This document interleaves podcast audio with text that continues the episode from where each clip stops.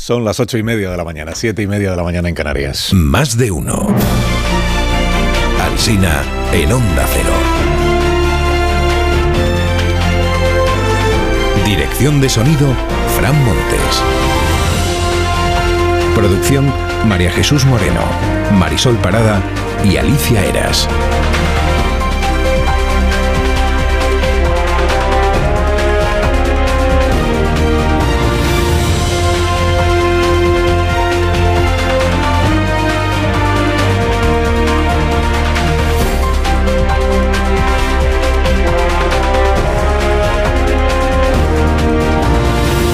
Estamos desde las 6 de la mañana, estamos estrenando el miércoles. Miércoles estaremos hasta las 12 y 20 en cadena y a partir de las 12 y 20 seguiremos pero en emisión local para contarles lo que sucede en la ciudad en la que usted reside.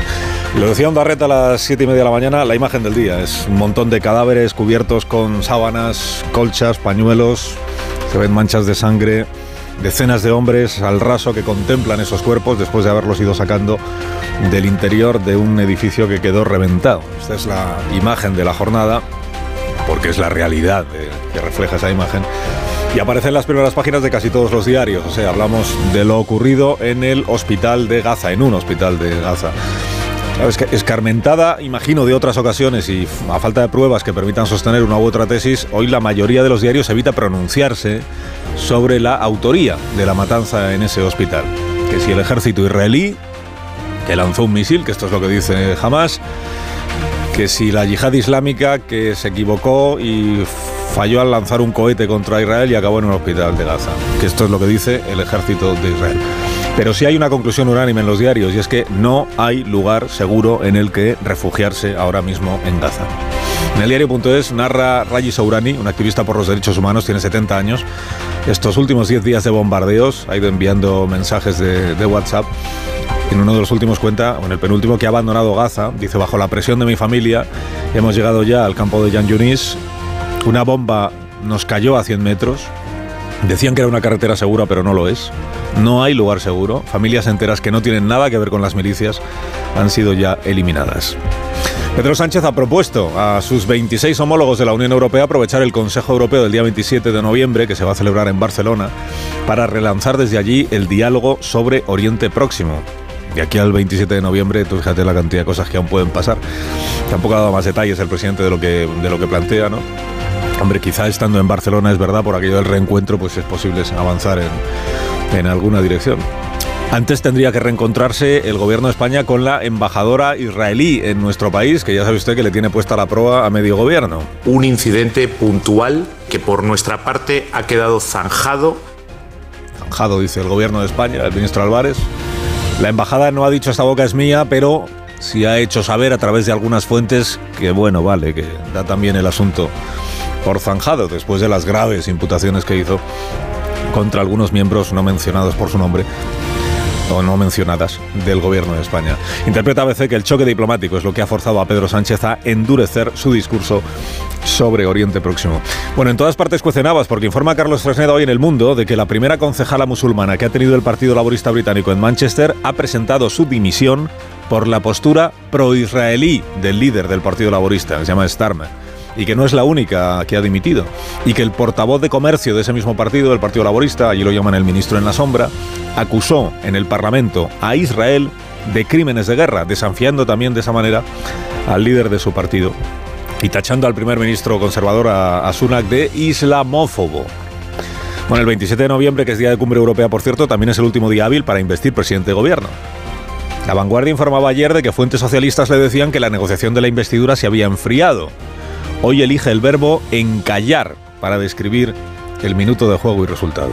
El pacto de investidura encalla y se activan las estrategias electorales, titula su crónica Juliana, aunque luego es verdad que habla más de Israel, de Gaza y de las simpatías de los españoles que del encallamiento, de, que no encanallamiento, el encallamiento de la negociación de la investidura. Garea informa en el español de que hay inquietud en el PSOE porque Sánchez ha incumplido los plazos que él mismo se fijó para justificar la amnistía.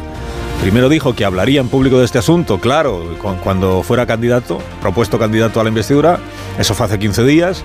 Luego dijo que cuando acabara la ronda de consultas o de contactos con los otros grupos parlamentarios, y esa ronda ya se terminó. Ahora se ha puesto en marcha la comisión negociadora del PSOE sin que se haya hecho público con quién y cuándo van a reunirse. Y por eso, concluye Garea, dice, miembros del gobierno y del PSOE muestran su inquietud porque desconocen cuál es ahora mismo la posición de su partido. Colea la entrevista a Rodríguez Zapatero en este programa. Raúl del Pozo, que lo trató mucho antes y durante la presidencia de Zapatero y que, un poco lo amó, yo creo, a, Zapatero, Raúl, escribe que el lunes no lo reconoció cuando lo escuchaba en este programa, que habló como grillao y que esta máquina de hablar en defensa de Sánchez es el peor Zapatero. Agustín Ruiz Robledo, que es catedrático de Constitucional, en el español hoy disecciona toda la explicación que dio Zapatero sobre la amnistía, dice que le pareció sugerente. Luego, eh, cuando la disecciona, pues discrepa de mil cosas. Y concluye con esta frase de Filomeno a. Dice, Su excelencia tiene razón, pero no la tiene toda y la poca que tiene no le sirve de nada. Paje dijo ayer que no es de recibo Decirle a los ciudadanos que uno puede cambiar cuantas veces quiera de opinión en el gobierno, da igual lo que hubiera prometido a los votantes. Por favor. Por favor, dice García Paje, por favor. Y Felipe dijo en espejo público que cambiar de opinión una vez vale, pero que todos los días no es plan. ¿Se puede cambiar de opinión? Sí. ¿Se puede hacer todos los días por las razones que vemos que se está cambiando de opinión? No. No. No. Hay una tribuna del exministro Tomás de la Cuadra hoy en el diario El País, fue ministro de Justicia con, con Felipe que dice no es asumible que Puigdemont acabe siendo sin más amnistiado.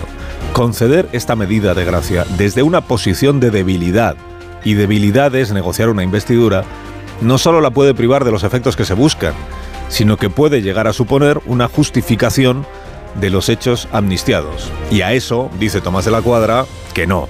No. No. La razón es el único diario, creo, que no abre con Palestina sino con Núñez Feijóo, con este título. Feijóo se planta en Bilbao y Barcelona con su tercera vía. Resulta que la próxima semana, esto lo cuenta Carmen Morodo, presentará a Feijóo una propuesta de autonomismo amable para actualizar su discurso pero sin renunciar a sus esencias en materia territorial. Imagino a Feijóo ensayando el discurso para no decir la palabra encaje. ¿A que os habéis dado cuenta? Noticias del Constitucional y de los planes del Constitucional. Si el lunes se publicó que anulará la sentencia de los ERE, esto lo contó el The Objective, hoy veo en la razón que el Constitucional podría corregir a la baja la condena de Alberto Rodríguez, exdiputado de Podemos. Bueno, Podemos todos son ex ya. La propuesta de la magistrada María Luisa Segoviano ve desproporcionada que se le privara al diputado del escaño por una pena leve, por muy pena que fuera. Es verdad que el escaño ya, pase lo que pase, pues no lo va a poder recuperar. El martes detuvieron en Londres a Greta, a Greta Thunberg, por participar en una protesta no autorizada. Por favor. Por favor, en paz a Greta, hombre. Y en Berlín, en Berlín han despedido del Instituto de Economía Mundial al investigador Gianluca Grimalda por llegar tarde a su trabajo. Por favor. Por llegar 50 días tarde a su trabajo. Porque este investigador estaba en Papua Nueva Guinea estudiando el cambio climático. Tenía que haber regresado en junio, pero alegó que había sido secuestrado y que hasta septiembre calculaba él que no le iban a soltar. Luego cuando llegó septiembre el instituto le hizo llegar un billete de avión para que volviera rápido a Berlín a su trabajo y él dijo que, a ver, que el avión contamina muchísimo. Entonces mucho mejor utilizar otros, otros transportes. Entonces se subió primero a un, a un, carguero, luego utilizó dos ferries, luego nueve autobuses, luego un taxi, por último cogió un tren y por eso tardó 50 días. Una vez despedido, por llegar tan tarde, tan tarde, una vez despedido, ha acusado al Instituto Alemán de falta de sensibilidad con el cambio climático. No. Sí, sí, sí, sí. Y se ha muerto Jesús Guzmán. Jesús Guzmán participó en 150 películas y salió en. hizo 300 obras de teatro y no sé cuántas series de televisión. Jesús Guzmán fue uno de los clientes más asiduos de Farmacia de Guardia Apareció también en Hostal Royal Manzanares con Lina Morgan, pero su personaje más popular fue el de Braulio, el cartero de Crónicas de un pueblo. Tenía 97 años y fue actor desde los 9. Usted que me escucha, aunque ahora no caiga, si ve su foto, le reconoce.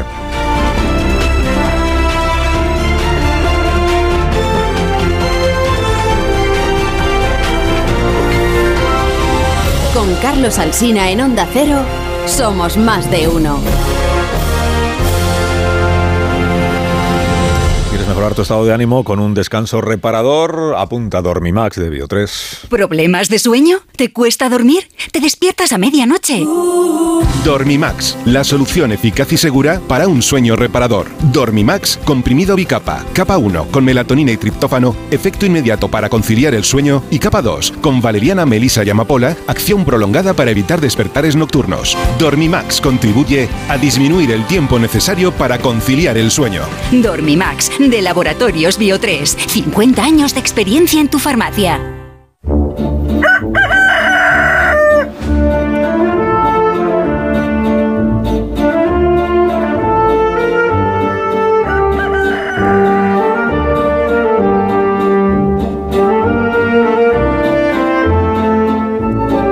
Gallo La Torre, como cada mañana a esta misma hora. Buenos días, Rafa. Buenos días, Carlos Alsina. La tragedia pasó enseguida a un segundo plano porque las víctimas enseguida se pusieron al servicio de la causa y el espectáculo tuvo mucho de bochornoso. Gente que ayer reclamaba que le pusieran en las manos niños israelíes masacrados antes de creer que aquello había ocurrido, sabían con toda certeza en cuestión de segundos cuántos muertos había en el hospital de Gaza, la autoría y aún cuál había sido la intencionalidad del ataque.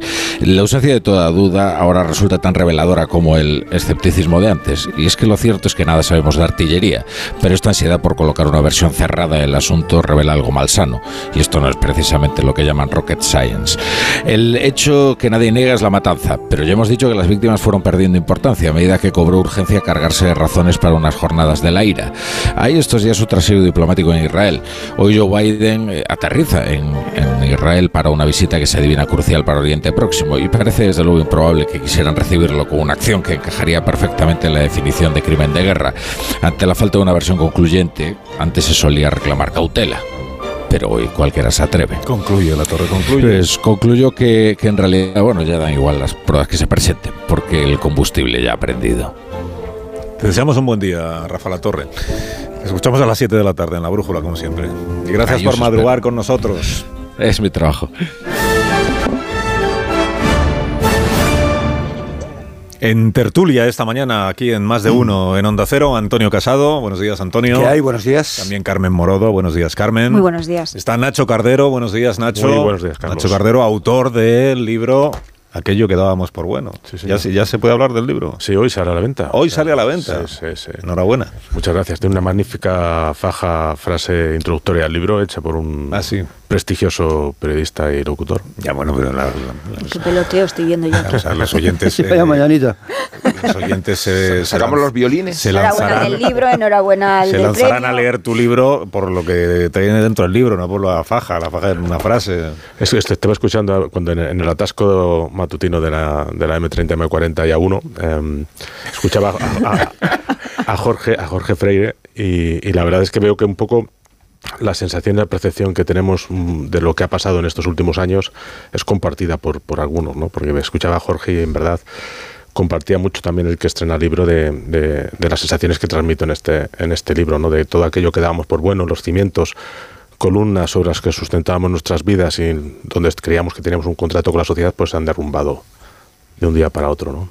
En contra del buenismo imperante, un poco a favor del escepticismo construct- constructivo, etcétera. Estamos en pleno derrumbamiento, no es que se hayan derrumbado, está ocurriendo, está ocurriendo. Bueno, es un proceso largo, ¿no? Está quedando antiguo el libro de Carrero y todavía no lo ha presentado, según casado. ¿no? Bueno, luego contamos algo más del libro, si a ti te parece bien, Fenómeno. Nacho Cardero, porque hablas de, de- Se habla del derrumbamiento, no del libro de... de- hablas del periodismo, hablas de la actualidad, hablas de lo que ha pasado en los últimos años y de todas las incertidumbres que se nos amontonan para los que vienen, pero también hablas de ti, y hablas de tu familia, y hablas de, Así es. de tu padre, y hablas de, pues, de tus propias reflexiones sobre... de- de- bueno, luego, luego contamos más. Padre y de tu descendencia, también hablas en el libro. Marta García Ayer, buenos días. Buenos días, Buenos Carlos. días. Y enhorabuena, Nacho. Y enhorabuena, Carlos, por ese premio. No nos refunfuñe, Rubén, que tú le has felicitado antes y yo me estaba quedando atrás en hacerle la pelota. Los rezagados en las felicitaciones. las siete los- Pero este es el prime time Ayer- ahora, cuando cuenta. Ayer gané dos, dos antenas de oro, no una, dos. Una, una, perdón, una por el hormiguero y otra por más de uno. ¿Qué más queréis? Bueno, que luego seguimos. Todas con- tuyas. Un grupo de WhatsApp. Que luego seguimos con lo nuestro, que luego seguimos con lo nuestro porque tengo al teléfono a Irene Huertas, que está en Cisjordania y que es eh, coordinadora de Médicos Sin Fronteras y me imagino que es- estará sabiendo lo que está pasando en Oriente Próximo, eh, escucharnos a nosotros aquí hablando de premios y de, de, bromas, pues seguramente le parecerá otro mundo, otro mundo. Seguramente es que es, es casi otro mundo. Bueno, Irene Huertas, buenos días.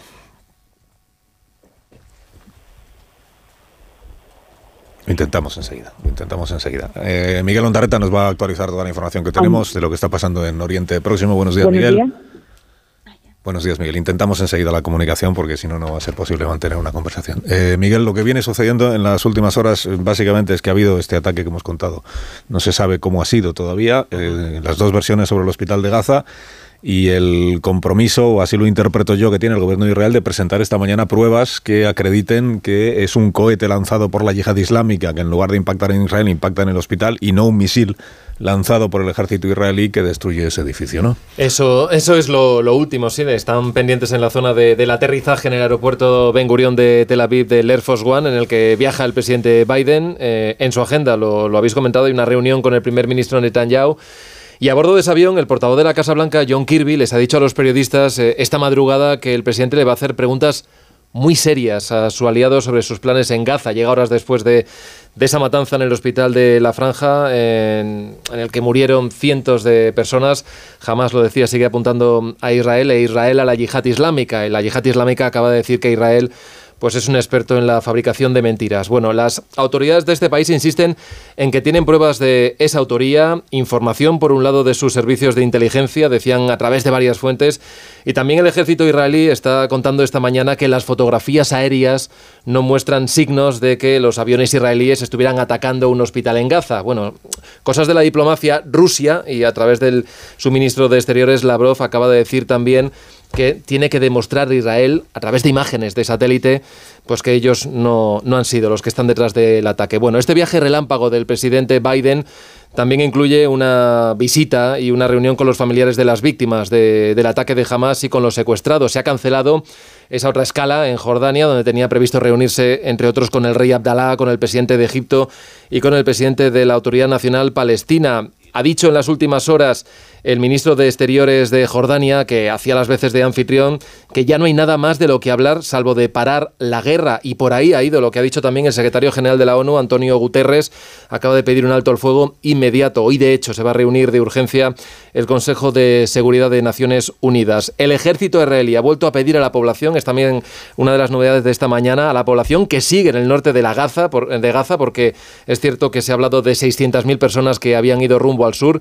Insiste el ejército israelí de que esa gente que queda todavía en esa zona se vayan al sur y que se dirijan en concreto a una zona costera en el oeste de Jan Yunis porque dicen que allí les van a proporcionar ayuda humanitaria internacional según sea necesario. Sobre la situación en el terreno es bastante complicada y ahora nos lo van a, a explicar las organizaciones que están trabajando allí. Hezbollah ha llamado a un miércoles de la ira sin precedentes, jamás está jaleando también para que haya movilizaciones en todo el mundo musulmán. Ayer ya vimos algunas protestas y disturbios en Amán, en Teherán, en Estambul o en ciudades de Cisjordania, donde hemos visto también que durante estos 12 días de ofensiva hay decenas de palestinos muertos. Aunque no esté puesto el foco en Cisjordania, también allí la situación es, es muy, muy complicada. Y por último, ya el presidente acaba de decir esta mañana que las llamas de las bombas estadounidenses e israelíes lanzadas sobre el hospital devorarán pronto a Israel. Ese tono amenazante que hemos escuchado ya en estos últimos días. La masacre del hospital Carlos tampoco ha detenido los bombardeos esta noche.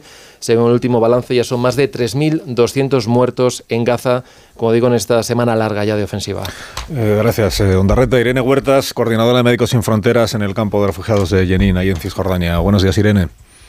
Hola, buenos días. Buenos días. Y Patricia Garrido, que es la delegada de Cruz Roja en Ramala, que también está en, Cisjordania. Buenos días, Patricia. Bueno, lo primero que os pregunto es eh, cómo está la cómo está la situación ahora mismo después de este ataque que se produjo ayer en el hospital de Gaza y de la repercusión que eso ha tenido. ¿Cuál es la situación en, en Cisjordania, donde vosotras estáis? ¿Cuál es el estado de ánimo de las eh, decenas, cientos, miles de familias que residen o que, o que han encontrado refugio en el campo de refugiados? Muchas de ellas que llevan meses o años viviendo en ese campo de refugiados. Irene, ¿cómo están los ánimos allí? Eh, bueno, los ánimos están, están muy mal. Ayer nos enteramos de la noticia cuando estábamos cenando con algunos colegas palestinos. Eh, la gente enseguida comenzó a salir a la calle, eh, pero ya empezaron a haber enfrentamientos con, con, con la policía. Eh, ahora mismo, por ejemplo, en el hospital eh, tenemos a 14 heridos, dos eh, bastante críticos, uno muy, muy crítico, eh, otro va a ser operado ahora, más tres ingresados, otros menos críticos, pero bueno, la tensión toda la noche hemos estado aquí teniendo, ah, escuchando disparos, escuchando explosiones eh, por esos enfrentamientos y porque la población aquí considera que la autoridad palestina no, no, no está comprometiéndose lo suficiente con, con lo que está ocurriendo en Gaza. No, Porque la, la autoridad, así como el gobierno de, de Gaza está controlado por Hamas, en Cisjordania es donde tiene su sede la Autoridad Nacional Palestina. Ahí está el, el primer ministro Abu Mazen que está haciendo lo, lo que puede por tener un papel en, esta, en este momento, en esta situación, pero es verdad que con buena parte de la población palestina que entiende que no es eh, capaz de asumir el liderazgo el liderazgo que, debería. Verdad que en Cisjordania estos eh, sucesos o incidentes o, mm, heridos y muertos se están produciendo también estos días, pero no es solo de estos días. Venimos arrastrando pues muchos años de situación conflictiva también en Cisjordania. El trabajo que estáis haciendo ahí los, los eh, médicos de Médicos Sin Fronteras, Irene, eh, ¿cuál es ese trabajo y cómo de complicado o de más complicado todavía se ha vuelto en estas últimas jornadas? A ver, el trabajo aquí en, en Jenin tiene más que ver con, con emergencia porque hay muchísimas incursiones, a pesar de que Jenin está controlado por la autoridad palestina, hay muchísimas incursiones de, de, um, de las fuerzas israelíes que llegan y normalmente pues van a detener a dos o tres personas y al final se, se convierte en una batalla campal y mueren 5, 10, 15. Esto lo vemos semanalmente desde hace un año que nosotros llegamos aquí, pero que llegamos por eso. O sea, esto viene ocurriendo desde la segunda intifada y ha, y ha empeorado en estos dos últimos años. Eh, por otro lado, nuestros colegas de Gaza, que ahora mismo están diseminados por todas partes, porque ya han habido que evacuar eh, varios hospitales, ha habido que um, eh, uno de los de los médicos estaba ayer, a- ayer en, en, en el hospital que fue bombardeado. Um, bueno, pues la situación ahora, claro, o sea, no, no tiene nada que ver con la de aquí, estamos hablando ya de otra realidad en la que están, se sienten impotentes, no pueden hacer nada, tienen que cuidar de sus familias al mismo tiempo que sobrevivir y al mismo tiempo que intentar ayudar a, a, a- a- o sea, a- a la población. No no sé si te he entendido bien, Irene, alguno de los médicos con los que tú has podido hablar, de los que están en Gaza, ¿no? en Cisjordania, compañeros tuyos, ¿alguno de ellos estaba o ha estado en el hospital que fue eh, atacado en el día de ayer? Sí, sí, tenemos un, un médico, el doctor Ghassan Abusita, él estaba, él estaba justo, él estaba ahora mismo apoyando el, el hospital, de, el, el principal, al Shifa, pero en un momento dado había tantos heridos llegado llegando al, al Ackley Hospital, el, el, el hospital que fue bombardeado, que fue para allá, empezó a, estuvo toda la tarde operando y cuando había terminado una de las operaciones de repente escuchó la explosión, él estaba ahí dentro, se cayó el techo, eh, salió eh, y bueno, intentó ayudar a la gente que estaba allí, finalmente terminó trasladándose a, a Shifa de nuevo, que es el hospital que estaba recibiendo a los heridos que estaban llegando del, del hospital bombardeado. Entonces sí, sí, nos ha contado que, que ha sido ha sido horrible porque además es que los hospitales ya no son solo hospitales, sino que son lugares de refugio para, para un montón de personas que, que las amenazan continuamente para ser evacuadas y no saben dónde ir. Sí, eh, miles de personas, decían las, las informaciones del día de ayer, en el, sí, en, el, en, el, en el patio del hospital que, que resultó atacado, que no son personas que estuvieran siendo atendidas, sino que están en calidad de, de refugio, o sea, de, de buscar un lugar seguro. Ya se ha visto, y eso bien lo sabéis quienes estáis trabajando ahí desde hace tiempo, ¿no? en Cisjordania, en- en que hablar de lugar seguro en territorio palestino es una forma de hablar, porque al, al final seguro, seguro no hay no hay nin- ningún lugar. ¿no? ¿Cu- ¿Cuánto tiempo llevas tú trabajando, Irene, en, en Cisjordania?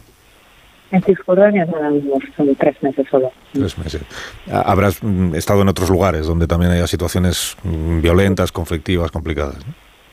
Sí, sí, sí, sí, he estado en, en, en Etiopía, he estado en el conflicto de Mozambique, en el norte, eh, pero la verdad es que ahora mismo estoy impactada, no, no, no esperaba, todos conocemos lo que ocurre aquí, claro que tenemos mucha información, pero am, es difícil de entender si no se está aquí, es difícil de entender que, que hay una ocupación que continuamente está matando personas durante años, que hay un bloqueo. O sea, es difícil de entender que hay ahora mismo un bloqueo en el que no entra ninguna ayuda humanitaria, en el que no hay electricidad, eh, en el que um, se sigue bombardeando, o sea, después de lo que ocurrió ayer, se siguió bombardeando, se está todavía bombardeando eh, el Rafa Border, el- la frontera de Rafa con Egipto, a pesar de que había rumores de que iban a dejar entrar ayuda humanitaria. Eh, es, se bombardeó unos, unas horas antes una de las escuelas que también hacía de refugio, dejando seis muertos. Es decir, es, es un constante, eh, un continuo de, de, de- de atrocidades. Entonces, y ahora específicamente, pero yo desde que, desde que he llegado desde hace tres meses, eh, es, es parecido, ¿no? A menor escala, pero diario, diario. Irene, te agradezco mucho el testimonio que has dado en este programa y el, y el trabajo que hace Médicos Sin Fronteras en el campo de refugiados de Jenin. Eh, gracias por habernos atendido, Irene. Muchísimas gracias. Gracias. Irene Huertas, la coordinadora de Médicos Sin Fronteras. En eh, territorio de Cisjordania, que es territorio mm, palestino gobernado por la Autoridad Nacional, como nos contaba la propia Irene. eh, huertas desde el campo de refugiados, pero donde también se producen incursiones, de, incursiones es el término que se utiliza, incursiones del ejército israelí. Recuerdo la última del pasado mes de julio, que también tuvo consecuencias eh, muy dramáticas. Hay mis contertulios quieren comentar los datos, las informaciones que nos van llegando desde Oriente Próximo y otras cuestiones de la actualidad del día. Lo haremos en un momento porque antes tengo que hacer una pausa, camino ya de las 9 de la mañana. Oh, en Onda Cero.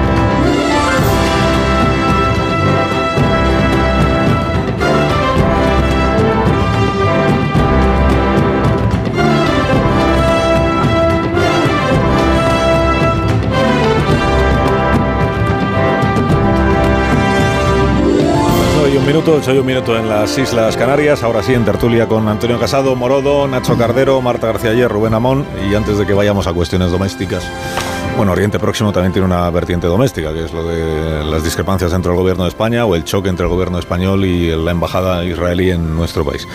Pero digo, antes que vayamos a cuestiones domésticas relativas a la amnistía, la investidura, si está encallado o no está encallado, si va para adelante o no va para adelante. si- y Zapatero y Felipe González, de duelo de veteranos y estas cosas. Eh, sobre Oriente Próximo, lo que pasó ayer en el hospital de Gaza y todas las consecuencias que está teniendo, incluso aún sin estar todavía acreditada la autoría, por así llamarla, ¿no? Si es un misil israelí que cae donde los israelíes no querían, vaya por Dios, o es un cohete de la yihad islámica que en lugar de mm, alcanzar territorio israelí y conseguir matar allí a alguien, pues acaba en un hospital de Gaza y mata en Gaza a unos cuantos centenares de personas, aunque no esté todavía clara la autoría, las consecuencias ya estamos contando cuáles son y las consecuencias es que todo empeora, todo empeora. ¿Algún comentario que quieren hacer los contertulios de este programa sobre este asunto? Sí, sí, sí, Ujú. Morodo.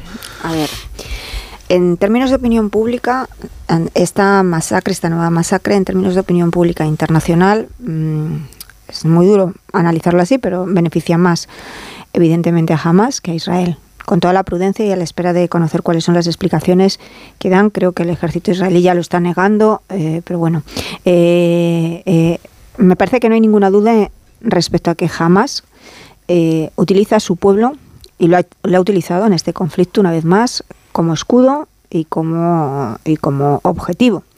Estamos ante un conflicto que va a ser largo, de, de lo que ya estamos viendo, y además con muchísimas víctimas. Y esto coloca a los países aliados de Israel ante un dilema muy grande, muy grande por las consecuencias eh, que esto va a tener desde el punto de vista de, terrorismo, eh, geopolíticas y también, eh, bueno, en términos de opinión pública.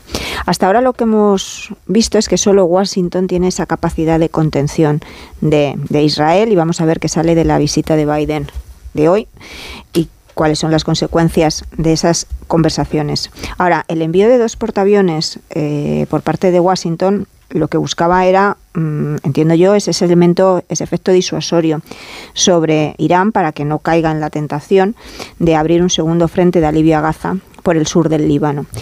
Lo que ocurrió ayer, eh, las imágenes que estamos viendo ahora y la, y la, y la masacre, a mí me, me hace creo que pone más en alerta todo lo que se está moviendo en el Líbano y en Hezbollah.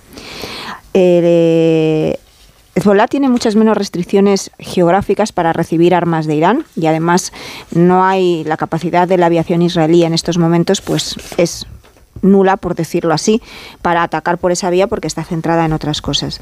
Eh, la el intercambio de cohetes y el intercambio también de ataques de la milicia chií con, hacia Israel, eso ya ha comenzado. Se ha producido además eh, el, movimiento de unidades de élite hacia esa zona y además ellos tienen a miles, centenares de combatientes muy bien preparados porque están eh, han ensayado lo que es eh, esa preparación a la hora de luchar al lado del, régimen de Al-Assad. Entonces, mm, a mí me parece que es muy, muy preocupante por las consecuencias geopolíticas, sobre todo por ese punto de Irán y de Hezbollah, y luego por las consecuencias que puede tener todo esto que va para largo en términos de seguridad de Occidente. Carmen, pero fíjate, antes de las consecuencias geopolíticas y si esto beneficia indirectamente la estrategia, si es que tiene alguna más allá del horror de jamás, eh, las consecuencias que creo el día después de una matanza, si tenemos que tener presentes primero de todo, son las humanitarias.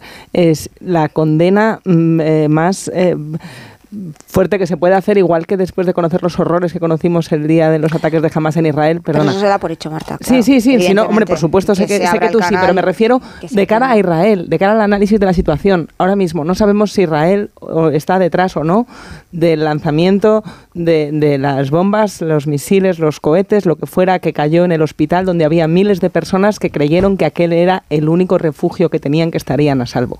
Y no sabemos si ese, si, si ese proyectil salió o no de Israel, si fue o no un error, si fue o no eh, la yihad islámica. Lo que sabemos es que ya ha habido 3.000 palestinos muertos, la mayoría niños, víctimas de una, de una venganza de otros ataques que están trayendo nada más que el horror. Entonces, la pregunta ahora y Biden va, entre otras cosas, a ver si puede hacer algo para frenarlo, es, ¿van a seguir lanzándose bombas a civiles pretendiendo que la culpa de estar debajo de las bombas es suya por no haberse puesto a salvo? ¿Dónde se van a poner a salvo los civiles que están en Palestina? Si nos estaban contando las, las responsables de Médicos Sin Fronteras que no tienen dónde. ¿Van a seguir cayendo bombas? ¿Tiene derecho Israel a esa respuesta? para, para eh, paliar el, el, terror que ha vivido y que sigue viviendo la población con la gente que tiene secuestrada la escalada diplomática la contabas tú muy bien, veremos a ver qué pasa, pero, pero no sabemos, a falta de saber si, ese, si esas bombas han sido las de Israel, las que han caído en el hospital, sabemos que las anteriores de, estos, de esta última semana y media sí lo ha sido y que de momento no ha dicho que vaya a dejar de bombardear mm, zonas donde sabemos que hay civiles que no tienen dónde huir. Lo que pasa es que eh, en estos momentos el saber de quién ha sido la autoría de esta, de esta barbaridad, no nos va a quitar motivos a los que creemos que de verdad hoy tendría que ser el día de la, de la ira, eh, por lo menos en todos los países que no están directamente implicados en, la, en, el, en el conflicto. Lo digo porque es de un tremendo fariseísmo rasgarse las vestiduras ahora por todo lo que está ocurriendo. Después de los, ¿cuántos han pasado? 75 años, después de 75 años de la decisión de la ONU de la partición en dos estados, nos viene Biden ahora a decir, eh, Biden a decir eh, que es bueno que haya dos estados. Sánchez viene a decir ahora que hay que aplicar el derecho internacional. Ahora se asustan de lo que está ocurriendo. Ahora eh, eh la ONU después de haber estado permitiendo una política de hechos consumados durante tantos años, nos viene a decir que a ver si se aplaca esto, que a ver si, se, a ver si conseguimos la, la paz. Ahora, después de que Estados Unidos ha estado vetando sistemáticamente, como miembro permanente de la ONU, la creación del Estado de Israel, ahora viene a decirnos que hacen falta dos Estados. No, mira, eh, es de un enorme fariseísmo. Pero se acabó Israel entonces. ¿Eh? Entonces, ¿eso qué quiere decir, Antonio? La, la, dimensión práctica de lo que dices es que no se debe aspirar a dos Estados o que sí se debe aspirar a dos Estados. Sí, aunque, se da, aunque sea tarde. Claro, claro, claro, claro. Pero mm, después de 75 años, vale. no estoy yo muy seguro de que la comunidad internacional o la política la internacional, internacional, o quien manda la política internacional quiera de verdad que haya dos Estados. No estoy nada seguro después pero, de 75 Antonio, ¿La comunidad años. internacional es Lavrov visitando a Kim Jong-un o es Putin visitando a Xi Jinping?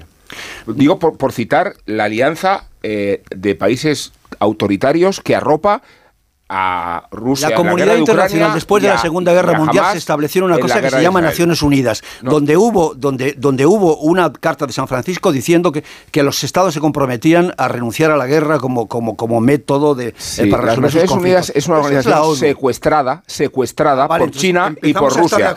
Por China y por Rusia. Por está Estados Unidos. No, por China y por Rusia. No, perdona. Por China por los miembros permanentes. Y por Rusia.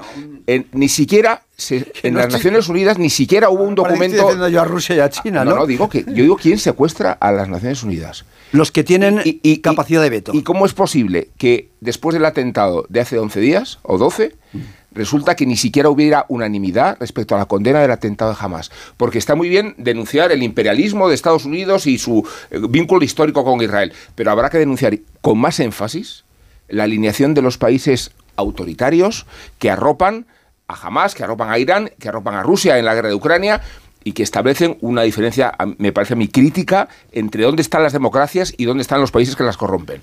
Y, por supuesto que Israel tiene que expiar eh, sus barbaridades y sus atrocidades. Claro que sí. claro, porque es el demócrata. Sí, claro, claro que sí. No, claro, claro, no, lo dije el otro día, son los nuestros, son los nuestros. Y son los que entienden nuestro lenguaje en relación con más lo de, cerca de lo que en no, hombre, claro que estamos de cerca. Pero no, pero no puedo dejar de, decir lo otro también. que ha habido una política de derechos consumados, de hechos consumados, que ha habido una política de desprecio al derecho internacional. Eso ha sido permanente. y eso se lo digo especialmente, insisto, a los míos. A los míos.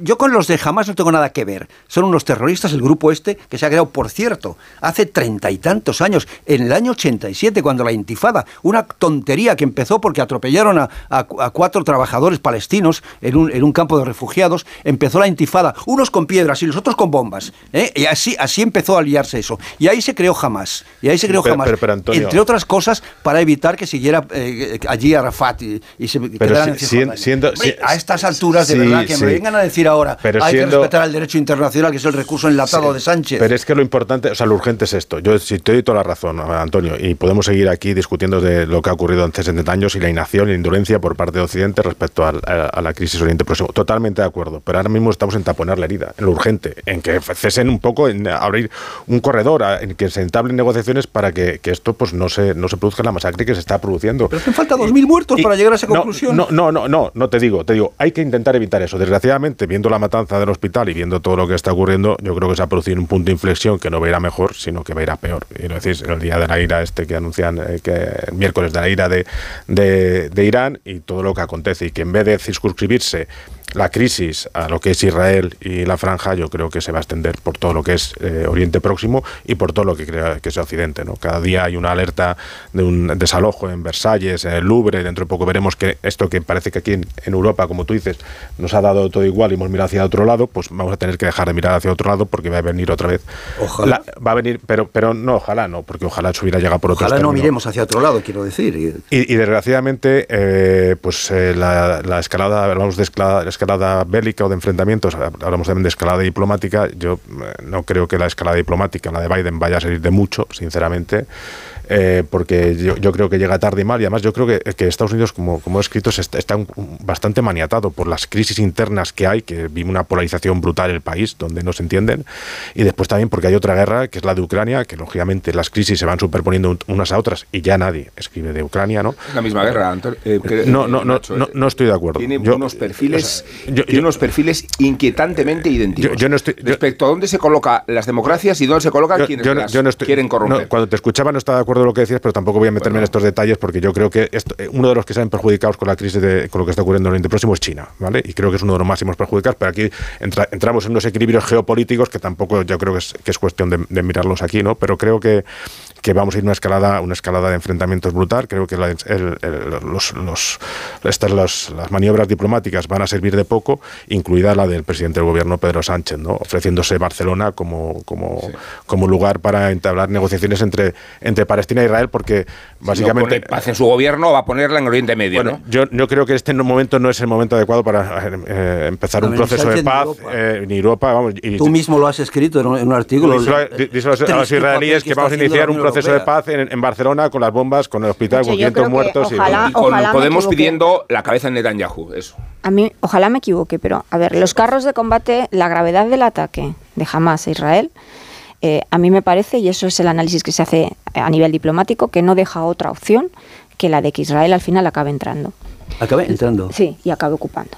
Eh, evidentemente, la comunidad internacional, y es en lo que estamos, tenemos o sea, la obligación y la exigencia a Israel de que la respuesta sea proporcional y sobre todo se proteja a la población civil, lo que tú estabas diciendo, Marta. Los carros de combate están ya en la frontera. no Espera, los carros de frontera están ya, digo para analizar cuál es, la... Es absurdo, siempre hay otra opción. es una decisión humana y política y diplomática. Pero yo creo que tal y como se han movido las piezas, y insisto, es lo que el análisis que se hace a nivel diplomático, tú y yo podemos pensar que hay otra opción, pero que tal y como está evolucionando esto, ellos eh, optan por la peor salida y creen que la peor salida es la que se va a acabar produciendo. Esos carros de combate están ya preparados desde hace días en la frontera. Yo creo que eso se está reteniendo. si te, estoy, entendiendo. déjame terminar. se está reteniendo simplemente porque Israel es consciente del gran reto al que se enfrenta, evidentemente, la respuesta a su propia sociedad, a su propia población, el orgullo herido, pero el reto es grandísimo. Las cámaras de televisión están también en esa frontera con esos carros, dispuestos a grabar cómo se produce esa entrada y esto tiene un gran coste de prestigio internacional, de opinión pública para Israel y también para Estados Unidos, ¿eh? que se juega mucho en, esta, en este tema. Pero yo estoy de acuerdo con, con Nacho. Yo creo que... En Israel todo el mundo estuviera de acuerdo con Netanyahu y no, y no es verdad. y cuando Netanyahu dice que no tiene más, no tiene más remedio que ir a por interna, es verdad, pero es que los cabecillas de Hamas no están, no están ahora mismo en Gaza esperando a que vayan a por ellos, están en Qatar y donde les están resguardando. Creo que diplomáticamente esto tiene poco arreglo más allá de que al final se produzca esa entrada de Israel. en Gaza. Ahora que se están midiendo qué ocurre en todos los demás elementos que están alrededor. Yo hablaba antes de Hezbollah y de, Irán. Es que eso, es un avispero. Cualquier movimiento que esté eh, mal medido por parte de Israel o incluso por parte de Hezbollah al final hace estallar pero con consecuencias que, son imparables en todo lo que es Oriente Próximo. Pero ya está mal medido, Carmen. Ya, de hecho, ya están cayendo los civiles, porque hay una cuestión estratégica que la están diciendo todos los, los militares. ¿Tú crees que jamás no, no pensaba que esto es lo que iba a ocurrir y que esta iba a ser la respuesta de Israel? me estoy refiriendo a la dificultad que hay entre discriminar entre lo que es población civil y lo que son terroristas que están amontonados en una zona que está absolutamente empobrecida y absolutamente hacinada y absolutamente concentrada y absolutamente confinada y bloqueada bloqueada en, un espacio muy reducido. Ahí es muy difícil discriminar y, de hecho todos los días están cayendo eh, eh, víctimas civiles. Sí, pero de cara a la respuesta que estábamos ahora eh, comentando, bombardear a la población civil donde habrá mm, una mayoría de inocentes y también habrá, claro, ¿por qué no? terroristas. Hombre, los líderes eso de Hamas aumenta la, la, la seguridad de Israel o lo que hace simplemente es que se matan unos, mm, terroristas y, nacen otros eh, de la propia más todavía, Lo complica más todavía, pero es que claro, aquí partimos de una filosofía que la estableció el ministro de Defensa al siguiente día, del 7 de octubre, diciendo al terrorismo con el terrorismo. Es decir, si ellos son animales humanos, vamos a responderles igual. A partir de ahí ya mm, es muy difícil encajar, encajar la, actitud que está teniendo Israel en una, actitud civilizada, demócrata, humanitaria. El, misil que ayer aplasta el hospital eh, no va a resucitar a los muertos independientemente de quien reivindique su pues autoridad. y va a dar igual incluso que verdad eh, aparezca porque la propaganda y la guerra de propaganda en la que nos encontramos da por bueno para jamás que ha sido un ataque de Israel independientemente de, la transparencia que haya o no haya, una transparencia a la que un Estado como Israel se debe y responde y, un, y una organización terrorista como jamás ni se debe ni responde. Vamos a recordar los métodos atroces con que se desenvuelve jamás y, la imitación de las peores conductas del Estado Islámico y de Boko Haram. Así es jamás, ¿no? Sí, sí, en nombre de Dios, cuando, da, cuando da una versión y el modelo de sociedad que les propone a los palestinos. Porque si estamos con los palestinos de corazón, como se debe estar en, las situaciones en que nos encontramos, lo estaremos también para pedirles a sus captores y al régimen feudal en el que viven las cuentas por cómo tratan ellos mismos a los palestinos. Y digo que va a dar igual de quién sea la autoría del misil, precisamente porque la guerra de propaganda ya está incendiada y porque los medios afines a la causa eh, musulmana y árabe dan por seguro que ha sido Israel y da igual que existan versiones controvertidas porque no se van a escuchar y creo que es allí donde se origina un foco de, tensión gigantesco que obedece al propósito de Hamas que ha dicho Carmen Moro al principio y es eh, se ha saboteado el acercamiento de Israel a los países musulmanes que estaban en tratos de negociación y se va a hacer una causa mayor sobre la sunichi, que es la causa musulmana. Y el periodo de distensión, Rubén, Rubén y la distensión entre Estados Unidos e Irán. y en ese contexto, eh, el cinturón de los eh, gobiernos y países autoritarios tiene unos principios una capacidad de vulnerar principios que el lado occidental y democrático no tiene.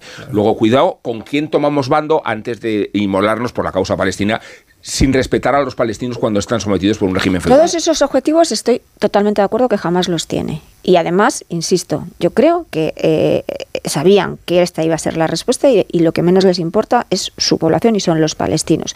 Eso no quita, fíjate, yo también quiero añadir que este ejercicio, este año, el año 2022-2023, y eso también hay que decirlo, oye, es uno de los más sangrientos desde el punto de vista de víctimas eh, civiles en Palestina, acreditado por las organizaciones humanitarias. Sin me refiero a cuando no ha habido un momento de conflicto militar entre las dos partes, por la actuación de las fuerzas de seguridad de Israel y también por la actuación de los colonos. Eso es así, no justifica nada, porque al final yo creo que jamás está en el, en el objetivo geopolítico. E incluso este bombardeo, quien va a ganar eh, y no hay manera de que tú le des la vuelta, son ellos. No, no, es, Irán, son los que están detrás. Ellos en realidad son pues un, reflejo, un fleco, digamos. es la organización estructura que representa a los palestinos de, Gaza y los de Cisjordania también. Digo, en la pugna que tienen con la Autoridad Nacional Palestina. O sea, cuidado con la raigambre, la raíz. Bueno, en, principio eh, jamás es suní, Irán es chi, y aquí lo que hay es una unión de conveniencia, un matrimonio de conveniencia brutal, que lo que hace peligrar, que, lo que hace peligrar si este, que es lo que hablamos del punto de inflexión, si este conflicto cada vez va más, la escalada va más, y hace que el país países eh, suníes como Arabia Saudí, como etcétera, etcétera, todos los que están ahí, que tenían un posicionamiento más distante, Turquía, etcétera, se ven obligados también a tomar parte por, eh, a tomar parte en este conflicto a favor del mundo árabe. Entonces sí que entramos en una deriva muy peligrosa y una de las sorpresas ayer anoche era que en muchos países árabes, eh, bueno, pues dictaduras, claro, la mayor parte de ellos, incluso los que no estaban directamente o, no nos preocupan que puedan eh, ser un problema ahora en el conflicto, estaban sorprendidos por la rapidez de la reacción de la población de sus países eh, por la rapidez con la que corren las imágenes, al hilo de esto que decía Rubén, que había focos de desestabilización, incluso que todavía no se nos han ocurrido por la reacción espontánea de la gente al horror de las imágenes que estaba viendo y la urgencia en buscar y la urgencia en buscar culpables, lo que hace ahora mm, aún más impopular cualquier acercamiento a, una estabilidad con Israel que pone muy difícil hoy a Biden lo que ha ido a hacer allí mm, y estrechar la mano de Netanyahu mm, sin saber si está o no detrás Israel de este potencial crimen de guerra. Como a mí me parece, Estados Unidos es el, principal actor de todo este conflicto, que por cierto no viene desde la Segunda Guerra Mundial. Esto no lo siguiente decía el otro día, que esto es un fleco de la Segunda Guerra Mundial. Efectivamente, es una consecuencia, es una asignatura pendiente, es un tema no resuelto todavía desde la, desde la Segunda Guerra Mundial y todo el conflicto del sionismo y la persecución al holocausto, los judíos, etcétera, etcétera. Pero mm, como no resulte algo positivo de la de la visita de hoy de, Biden, pues eh, va a quedar como cagacho en, en Cartagena, se decía, ¿no? El toro, En Almagro, en Almagro, con respeto. Pues eso, pues eso.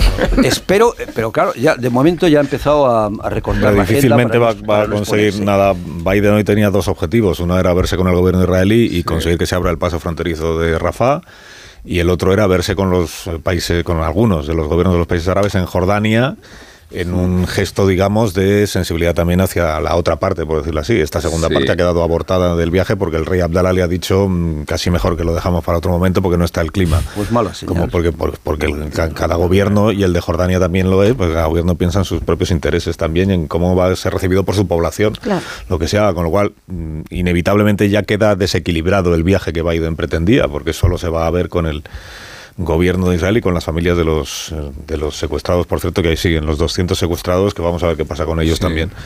Después de niños entre ellos, ya que utilizamos los niños como, como sí, no sé, siempre hay siempre hay niños, como armamento propagandístico, secuestrados, niños israelíes en los kibbutz, niños palestinos en la franja Gaza, siempre hay niños, siempre hay mujeres, esa es la verdad. luego es verdad que los que empuñan las pistolas en Hamas todos son, todos son hombres que forman parte de la organización eh, terrorista, todos son hombres. Y mártires suicidas reclutados en edad adolescente, como práctica de una sociedad. Eh, un asunto más rápido y que seguramente es más sencillo también de, comentar, que es, eh, dais por superado ya este choque entre el gobierno de España y el gobierno, el gobierno de Israel a través de la embajada israelí en Madrid con lo que ayer Álvarez llamó el gesto inamistoso del comunicado que difundió la embajadora israelí en nuestro país, hablando de miembros del gobierno alineados con el terrorismo de, de, ISIS o como el terrorismo de Hamas, que es como el del ISIS, y que ponen en riesgo la seguridad de las comunidades judías en, nuestro país. Es que después el Ministerio de Exteriores dijo, ¿dónde va usted? ¿Dónde va usted? Bueno, es una manera coloquial de decirlo.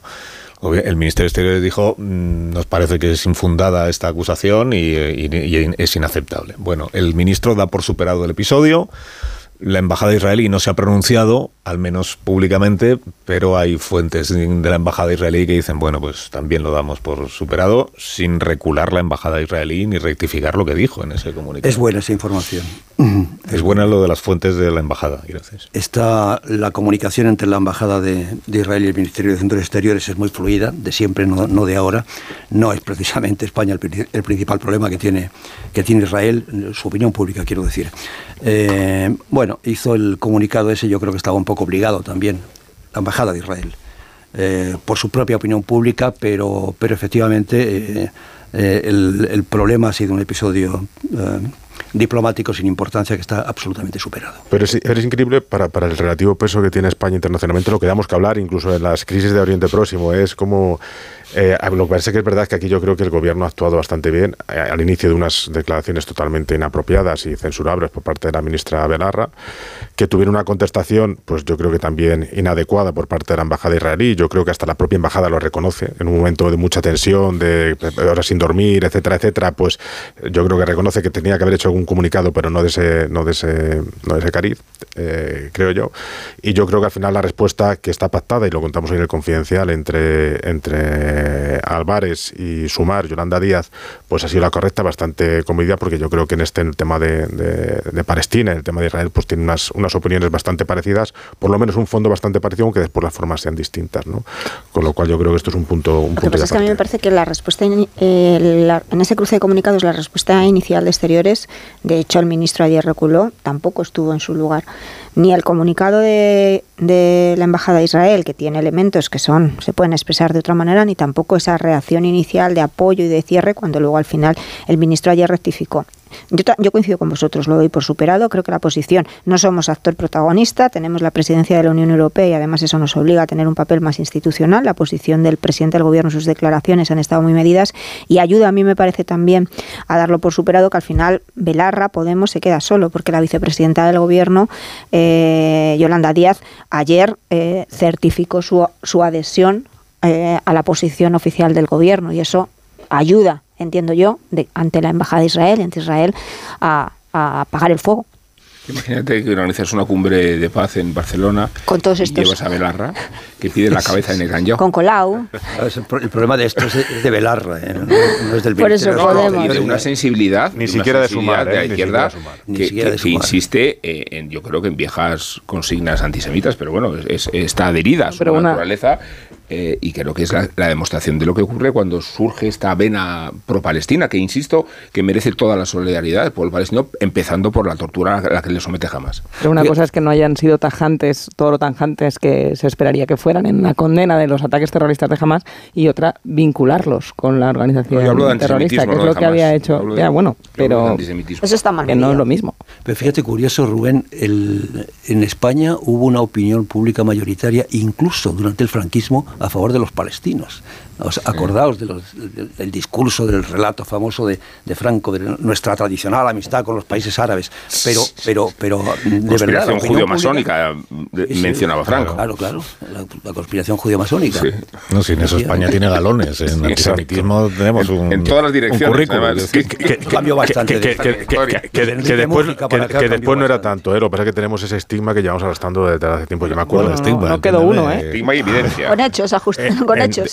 Era tanto. ¿no? Bueno, pues, pues durante, durante la Segunda Guerra Mundial, pues Franco se posicionó de una forma. Ah, bueno, yo, me iba, mucho más atrás. Ah, bueno, bueno, ya, ya, 1400, sí, sí, en eso está claro. Sí, bueno, tenemos, que que no, y me permito recordar que cuando en 2015 España favorece la reinserción de sefardíes que quieran acceder al pasaporte para darles el derecho a, a, a, a la, la, expiación y la pérdida pues no viene nadie, ¿no? Claro, ¿qué hacemos ahí, no? Pues, pues eso, por si acaso nadie vino, ¿no? Nadie lo reclamó. Bueno, dadme un minuto y os pregunto por el otro asunto del día, que son las respuestas que siguen llegando o las réplicas a las cosas que dijo en el pleno ejercicio de su libertad de criterio, faltaría más el presidente Rodríguez Zapatero en este programa el lunes pasado, con dos... Eh, dos eh, declaraciones ayer eh, de dos dirigentes, bueno, uno en activo y el otro jubilado del Partido Socialista, el jubilado Felipe González, y el que está en activo es Emiliano García Paje.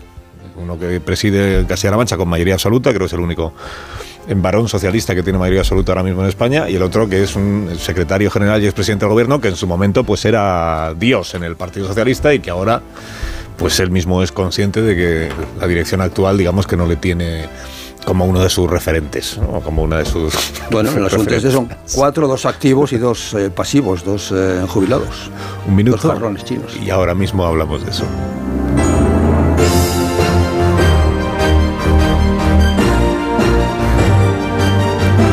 Más de uno. Onda Cero. Carlos Alsina. Más de uno. En Onda Cero.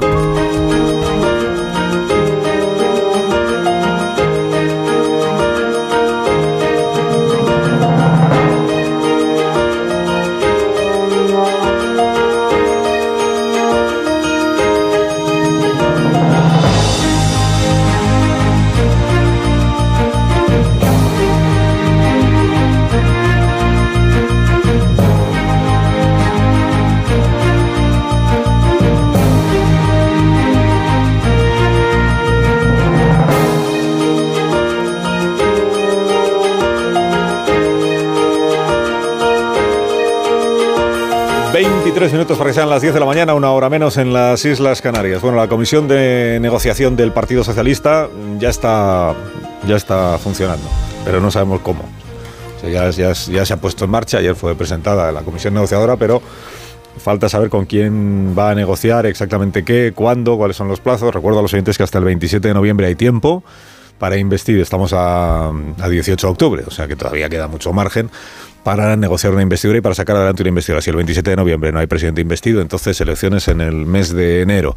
Y de la negociación, pues depende del día y depende del medio que uno pues está más enfriada o menos enfriada. O sea, está ya todo hecho, casi todo hecho, o no hay nada hecho y además se ha encallado, como dice hoy el diario La Vanguardia. Eh, la comisión digo, negociadora está funcionando, pero bueno, aquí el debate sigue siendo el que venimos arrastrando desde finales de agosto, que es lo de la amnistía. O sea, desde que se sabe que sin los votos de Junts per Cataluña no hay presidente Sánchez, y desde que se sabe que el presidente está abierto a esta condición que le exige Puigdemont y que también le pide Esquerra, que es la amnistía, pues ese es el debate público que hay en este país. Da igual que se le llame de una manera o que se le llame de otra.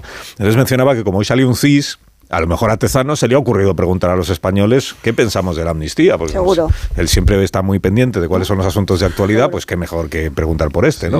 Eh, O a lo Y hay mejor, una mayoría que está a favor. a lo mejor no le ha, no ha preguntado, no que- lo sé. o no que pensamos, sino que tenemos que pensar. que tengo- pues a lo mejor sí, pues sí, no lo sé, ¿no? Cuando salga el CIS se, se verá. Se ha preguntado por la amnistía. Pero bueno, en las entrevistas a los políticos, pues el tema está ahí. Está, está ahí y estuvo aquí el lunes en la entrevista con José Luis Rodríguez Zapatero. Y en respuesta a lo que dijo Zapatero en este programa, que abiertamente se pronunció a favor de la amnistía, que además nos explicó que él interpreta que cuando Sánchez decía que es inconstitucional se refería al tipo de amnistía que planteaban los independentistas en el año 2021 en la proposición del Congreso, pero que este es otro tipo de amnistía y que por tanto no es inconstitucional, que eso es lo que él interpreta que Sánchez a lo que Sánchez se refería. ¿Qué más dijo Rodríguez Zapatero? La evocación de la amnistía del 36 que firmó el primer el presidente del Consejo de Ministros Manuel Azaña y la evocación de, de Atenas y de cuál fue, bueno, hizo un recorrido pues histórico por, por, por todo lo que él se ha estudiado sobre la amnistía para llegar a sus propias conclusiones. Digo, ayer eh, dos voces del Partido Socialista, una en activo decía yo y otra que, que ya no lo está. La que está en activo es la de Emiliano García Paje, que ayer, eh, que además a mí sí me consta que Emiliano García Paje escuchó la entrevista completa, porque además tenía tiempo que se estaba desplazando esa mañana y en el coche oficial es donde mejor, o en el coche es donde mejor se escuchan las cosas. ¿Y qué dice García Paje? Pues él sobre todo refuta esta idea eh, de José Luis Rodríguez Zapatero mm, de que cuando uno llega al gobierno si tiene que cambiar de opinión cambia. O sea, esta, eh, digamos, eh, facilidad con la que ahora se defiende que uno puede ir a las elecciones prometiendo una cosa y cuando está en el gobierno hacer la contraria. Si lo que queremos es cargarnos lo poco que queda de credibilidad de la política, solo falta decirle a los ciudadanos que de todas las promesas que hacemos en las campañas, que se vayan olvidando porque esas, cuando pasen las elecciones, pueden ser lo contrario. Por favor, por favor, por favor.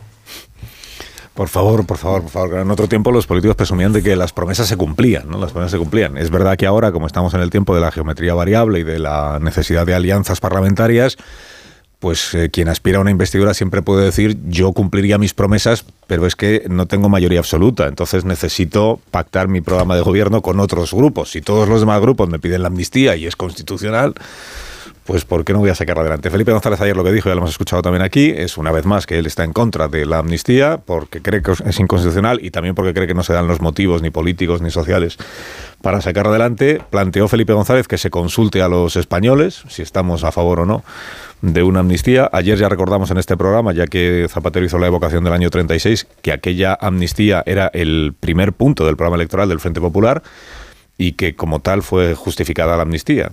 Se explicó que se, llevaba el decreto a las Cortes precisamente porque la mayoría social había respaldado en las urnas esa amnistía y además contaba con el respaldo de todos los grupos políticos en el Congreso en aquel momento, incluida la derecha de la CEDA, incluida la, la derecha monárquica.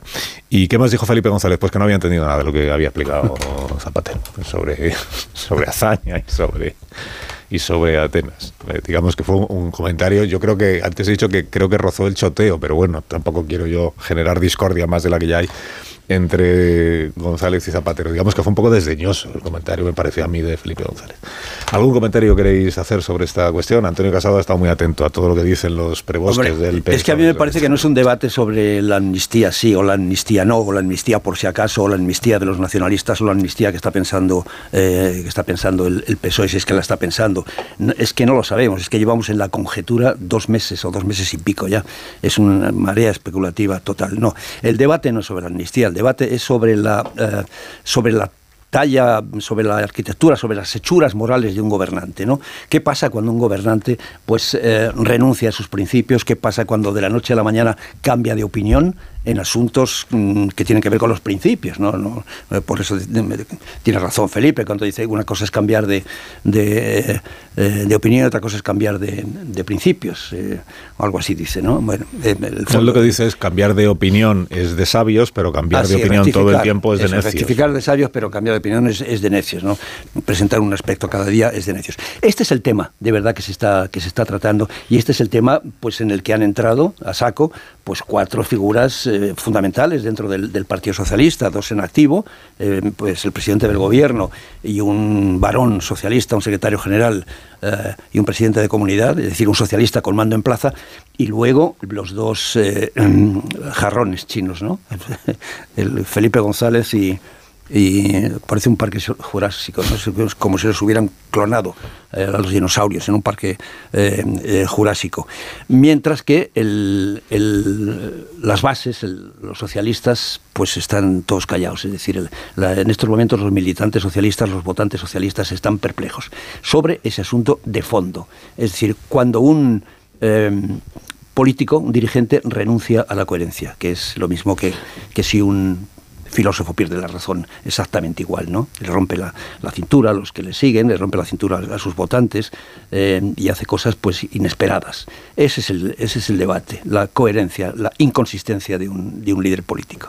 A mí me parece que los votantes, bueno, las encuestas, eh, no, sé lo que dirá hoy el CIS, pero las encuestas que manejan en Moncloa y que manejan en la oposición coinciden bastante en eso. Luego otra cosa es que las encuestas no se corresponden, pero creo que, que ese parque jurásico del que tú hablas conecta mucho mejor con el votante, no estoy hablando de la militancia, con el votante socialista que lo que está haciendo en estos momentos Pedro Sánchez. La militancia siempre es más, eh, en todos los partidos es más radical. No, pero que, quiero decir que es verdad que nos puede dar la impresión que, nos que están solos porque eh, lo que fue un desastre en esas elecciones autonómicas y municipales, que fue esa derrota brutal del Partido Socialista, pues la baraca de Pedro Sánchez hace que en este contexto se vuelva a su favor, porque no hay nadie que le haga de contrapeso más allá de más allá de Paje, que el Partido Socialista está secuestrado, no hay órganos, no se reúnen los órganos de dirección y si los reúnes al final el único que tiene que está dando la batalla en público, pues la tiene perdida. Pero me parece que el votante socialista escucha a Sánchez y escucha al Parque Jurásico y se siente más identificado con el Parque no, insisto, Jurásico. El Parque Jurásico son los cuatro. Luego, en cuanto a la amnistía, que dices, yo sí que creo que el debate, a mí me parece que si las, la negociación eh, Moncloa ha ido retrasando, generando las expectativas. Primero era para octubre, luego para la primera semana de noviembre. Ahora le traslada a sus diputados que estén preparados, que va a ser en la segunda semana de, noviembre. Eh, creo que Moncloa ha, fijaros, ha abaratado demasiado lo que es la amnistía, que se ya, da ya por hecho que el problema en las negociaciones no es algo como, como que es lo sustancial, ese perdón eh, por parte de, un político a otros políticos a cambio de sus apoyos para sostenerse en Moncloa. Eso ya está amortizado. Ahora el problema que tienen en la negociación es la construcción del relato. Todo lo que tiene que acompañar a cómo se presenta esa amnistía. Un problema gramatical. pero no es un problema menor, porque venimos de una, una legislatura anterior en la que ya Esquerra consiguió en esa negociación, y los réditos han sido pequeños, en esa negociación que, se, que el eh, Sánchez reconociese el conflicto político en Cataluña y que Sánchez reconociese que iba a haber una mesa donde se iba a hablar de todo y también la posibilidad de esa consulta. A todo acabó, bueno, pues en nada. Eh, a Puigdemont esto no le sirve le pueden intentar convencer, y en eso le están convenciendo, de que en la declaración, en la exposición de motivos de la ley, no puedes plantear lo que él plantea respecto a que para no criminalizar el 1-0 hay que criminalizar la respuesta del Estado. Pero él está en referencia expresa al referéndum, en la eh, no reconocimiento de la eh, que no voy a volver por el camino de la unilateralidad. El mediador tiene que presentar algo más, no de la amnistía, sino en el acompañamiento y en cómo se adorna la amnistía, más allá de la carpeta de las inversiones, de la financiación y demás. Entonces, eh, eh, eh, es increíble, es increíble que ya el problema no sea en qué términos se negocia, que eso se da por por amortizado en lo que es la negociación, sino en cómo se presenta y en cómo se vende la decisión del gobierno de amnistiar a Puigdemont y a todos los, los eh, dirigentes independentistas que participaron en el proceso. Esto lo hemos comentado varias veces, Carmen. Yo creo que la predisposición de unos y otros es a pactar y llegar a una ley de amnistía. El problema es cómo hacerlo y en qué términos hacerlos, y ahí yo creo que radica la, la dificultad y sobre todo cuando hay un señor que, bueno pues el porcentaje de probabilidad de que haya una investidura no la fundamenta en los tweets que lanzas y sobre la unilateralidad si se anuncia no a la unilateralidad y a volver a repetir el 1 de octubre no eh, y aquí es verdad que conforme nos acercamos a la fecha límite de la investidura pues van surgiendo pues gente que, que habla no Por, de un lado a favor de la ley de amnistía como el señor Zapatero o como Chimo Puig o, o, o, u otros muchos que estaban callados y que empiezan a hablar con lo cual lo que tú dices ya se queda atrapado el Partido Socialista ya no puede decir que él no quiere una ley de amnistía o Pedro Sánchez. No, ya sabemos que él quiere y están mm. dispuestos a una ley de amnistía. Si después no, no se echa para atrás, él ya no tiene argumentos de volverse la bandera de España y decir, bueno, es que no me he dejado ceder por el chantaje de los independentistas. No, ya se sabe que tú, no, tú querías la ley de amnistía. Si ahora no hay un pacto con la ley de amnistía, es porque realmente Puigdemont rompe la baraja. Y este sí que es un contexto distinto al que había antes. Y respecto a las declaraciones de, Paje, de González, eh, incluso de Alfonso Guerra en la presentación de aquel libro, yo para mí sí es sustantivo, Antonio, no solamente el relativismo radical de Sánchez que cambie de opinión, que fundamentalmente es uno de los principales males que, que, que, aqueja este país, sino también por la propia ley de amnistía. Para mí, con lo que dijo ayer González, lo que viene diciendo González, de que, eh, que dice González que, eh, hemos pasado de, que ellos nos pidan perdón a que sean nosotros los que tenemos que pedir perdón por lo que ocurrió el 1 de octubre, para mí es un cambio sustantivo. Pero se refiere al proyecto de amnistía de los nacionalistas y dice, porque el otro lo desconozco. Sí, que en realidad no hay. Lógicamente que lo desconocemos, pero tenemos que partir de que una ley de amnistía, la, la propia ley de amnistía significa reconocer que algo se cometió errar por parte del Estado español y en, en, en, aquel momento. Y esa seguramente, y esa seguramente era parte de la sorna que, que decía antes Carlos, la idea de como el otro lo desconozco, que es una cosa que no tenemos que normalizar entre tantas otras cosas que se están normalizando, la falta de explicaciones que está dando el gobierno de dónde tiene, dónde marca los límites. ¿Qué ha pasado con, con aquello de la renuncia a la autodeterminación? Ya se, se tira la toalla de pedirle a los independentistas que renuncien a la autodeterminación, se tira la toalla ¿Hasta dónde? ¿Cuáles son las, líneas rojas que no está dispuesto a ceder el gobierno? No lo sabemos y me parece muy revelador eso de ayer de González. Habló de la de los independentistas porque la otra no la conocemos. González ayer hizo con Sánchez lo que Sánchez hacía con la amnistía, que es no mencionarlo por su nombre ni una sola vez. Parece que el otro día, cuando estaba con los líderes europeos, Sánchez ya pronunció la palabra y que después de eso vendrían las explicaciones, pero siguen sin venir. Seguimos sin saber qué tipo de amnistía es aquella por la que apuesta el gobierno. Solo conocemos el proyecto independentista. Y solo, y, perdona, es que me parece muy importante lo que ha dicho Carmen sobre lo, del, relato. Es que parece mentira que en un asunto como el de la amnistía es constitucional, no es constitucional, no, la, pederastia tampoco está, está prohibido, y la esclavitud tampoco está prohibido. Ah, pero si encontramos un relato, entonces sí. Entonces, si encontramos un buen relato, encontramos un buen hilván argumental. Y te vas al siglo IV antes de Cristo, imagínate, ¿dónde el relato lo, encuentras? Eso es lo lamentable, es que de verdad todo el problema se reduce a encontrar un relato, y es que es de verdad. como lo están planteando. Tengo que hacer una pausa. Os cuento que, el caso es que en la exposición de motivos lo expliquemos bien. Os cuento que el ejército israelí está ya presentando lo que entiende que son eh, las pruebas de que no han sido ellos. Ha dicho el portavoz del ejército israelí que no hay ni daños estructurales en los edificios mm, colindantes o cercanos al hospital, ni un cráter que eh, permita acreditar que ha sido el impacto de un misil lo que, lo que se ha producido en ese hospital. Explosión sí, os recuerdo que Israel atribuye el, suceso a un cohete lanzado por la yihad islámica. Además ha difundido, ha presentado una grabación hecha por el ejército de Israel, que debe tener eh, pinchados todos los teléfonos del mundo, por lo menos de Gaza, eh, una grabación entre terroristas de Hamas que comentan lo que ha sucedido y cuando uno de ellos le dice al otro, los israelíes están diciendo que ha sido un cohete la yihad islámica, el otro le dice, ¿y es así? Y entonces le responde otro, pues eso parece, eso parece, y, pero es posible. Dice, hombre, es que lanzan los cohetes justo desde el cementerio que está al lado del hospital. Y el otro dice, pues ya es mala suerte que justamente haya tenido que caer en un hospital el cohete en cuestión. Digamos que es una grabación que ha difundido Israel que vendría a eh, demostrar que jamás también sospechaba al principio que era la yihad islámica el cohete o tal. Porque jamás sigue diciendo que todo es mentira y la yihad también, en fin, bueno. Esto es lo último que tenemos de lo que pasa en Israel. Hacemos la pausa, enseguida contamos la actualidad económica de este día. Más de uno en Onda Cero.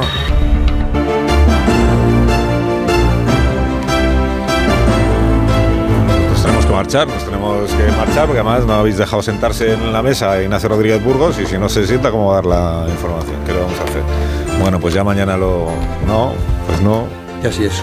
Ahora Marisol Parada os va a regalar unos Callahan para que os vayáis.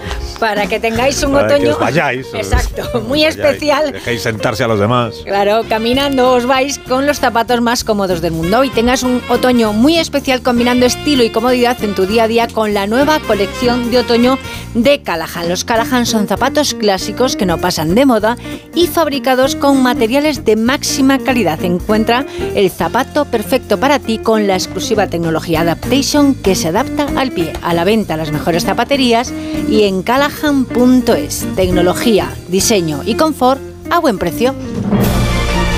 Se titula Aquello que dábamos por bueno. Es el libro de Nacho Cardero que hoy sale a la venta. Ya otro día hablamos del libro porque no habéis dejado tiempo. Espero que os guste. la mayoría de los temas que tratamos ahí se, los hemos tratado aquí en la tertulia, en la macro y la micro. Sí, pero con un, pero ahora viene en el libro es un punto de vista muy personal, muy, y muy personal, y muy profesional, muy personal y muy profesional también. Bueno, eh, hablaremos. Adiós Nacho, adiós, Antonio, adiós Carlos. Adiós, ya acabo, ya acabo, ya acabo. Adiós Marta. Adiós Carlos. Adiós, adiós Rubén, se acaba la música.